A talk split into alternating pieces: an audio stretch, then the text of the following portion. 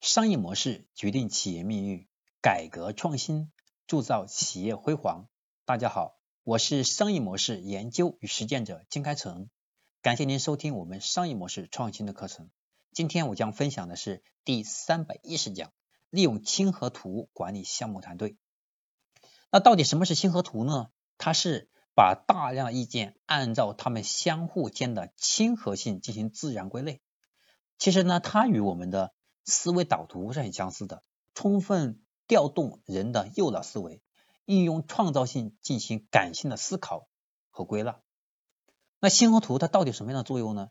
它有以下几个点的重要作用。第一是打破常规的理性、批判性这种逻辑思考，因为我们很多时候呢，用亲和图是把大量的意见按照意见进行感性往下去挖。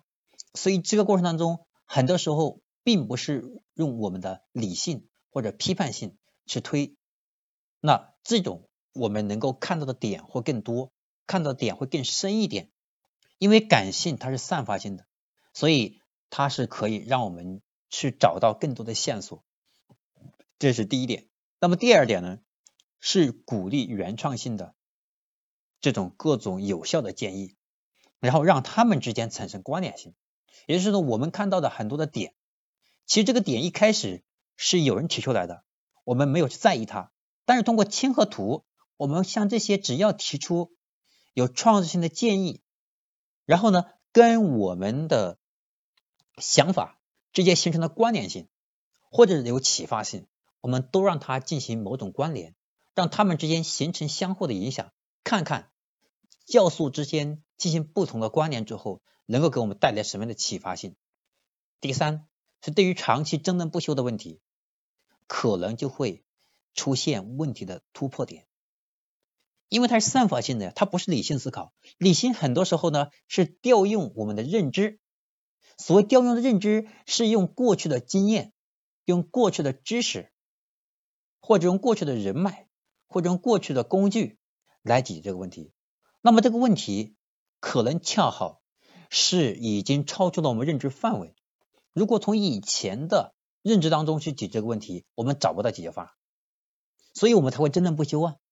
那这个时候，如果我们用刚才这样的亲和图的方式，那么就会出现我们叫啊那种顿悟感，或者我们叫觉性被唤醒。那么核心是我们突然就找到了那个启发点。这个启发点最重要的核心是它能够引导我们沿着一个新的点去思考，所以它很像一个横向思考。当我们在像挖井一样去想找解解决方案的时候，我是找不到解决方案的。我们必须要跳出挖井的这个点，然后站在另外一个点跳出来看，我们才能看到这个问题的原因在哪里，才有可能找到解决方案。所以，长期争论不休的问题才能够突然有我们叫顿悟时刻，给我们带来最好的这种启发性的解决问题的方法。第四个是克服由于大量的选择和意见分歧而引起的项目瘫痪。我们项目瘫痪有一部分，就是我们人和人之间，然后呢不同的想法，看到的不同的价值点，然后呢。就希望把自己的想法、把自己的观点和自己的判断，不管宏观还是微观，全部用来对项目产生推动性或者产生影响性，来证明自己是很强的，证明自己能力很强，或者证明证明自己的观点很独特等等很多原因。那有些是实打实的是在解决问题，但很多时候是个人主义在影响着项目。那么这些观点看起来都对。那其实这就是错，因为大家观点都对，但是观点不统一，那项目就瘫痪了。我们讲这种情况下，我们要的项目往前走，即使它有问题，也比现在停滞要强。至少我们知道往前走的时候呢，这个项目是接近我们的目标，这个项目也是有生命力的。停在那里，这个项目就我们我们会越来越看不到它的价值。这个项目一瘫痪，再让它激活的概率就很小，很难的。就像我们吃，就像我们苹果吃到一半，我们再想吃一口，概率就很小。所以经常我们来讲，鼓励是它苹果要吃把它吃完，而不吃一口放在那里。我们看到很多人小孩是不是这样的？跟我们做工作是一样的，如果做一半丢在那里，基本上就烂尾了，跟我们的烂尾楼一样，是不是？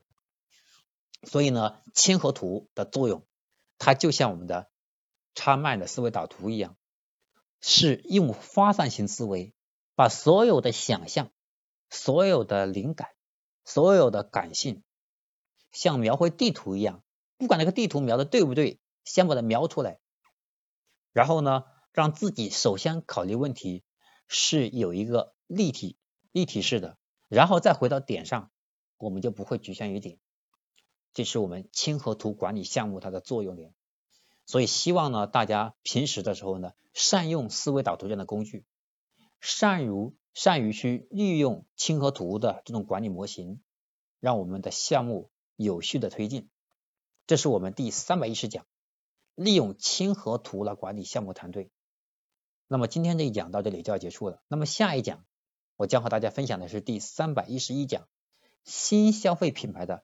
终局发展，在消费品领域，真正的差异化竞争策略是很难以长期维续的。所有的差异化竞争最终都会落在性价比的 PK 当中。它的终局就是我们的品牌的灵魂，我们的品牌能不能产生一种精神引领的作用？那到底我们如何来看待新消费品牌的终局呢？它最后的发展？是沿着哪个方向呢？那我们下一节课再见。我是商业模式研究实践者江开成，我们下一节课再见。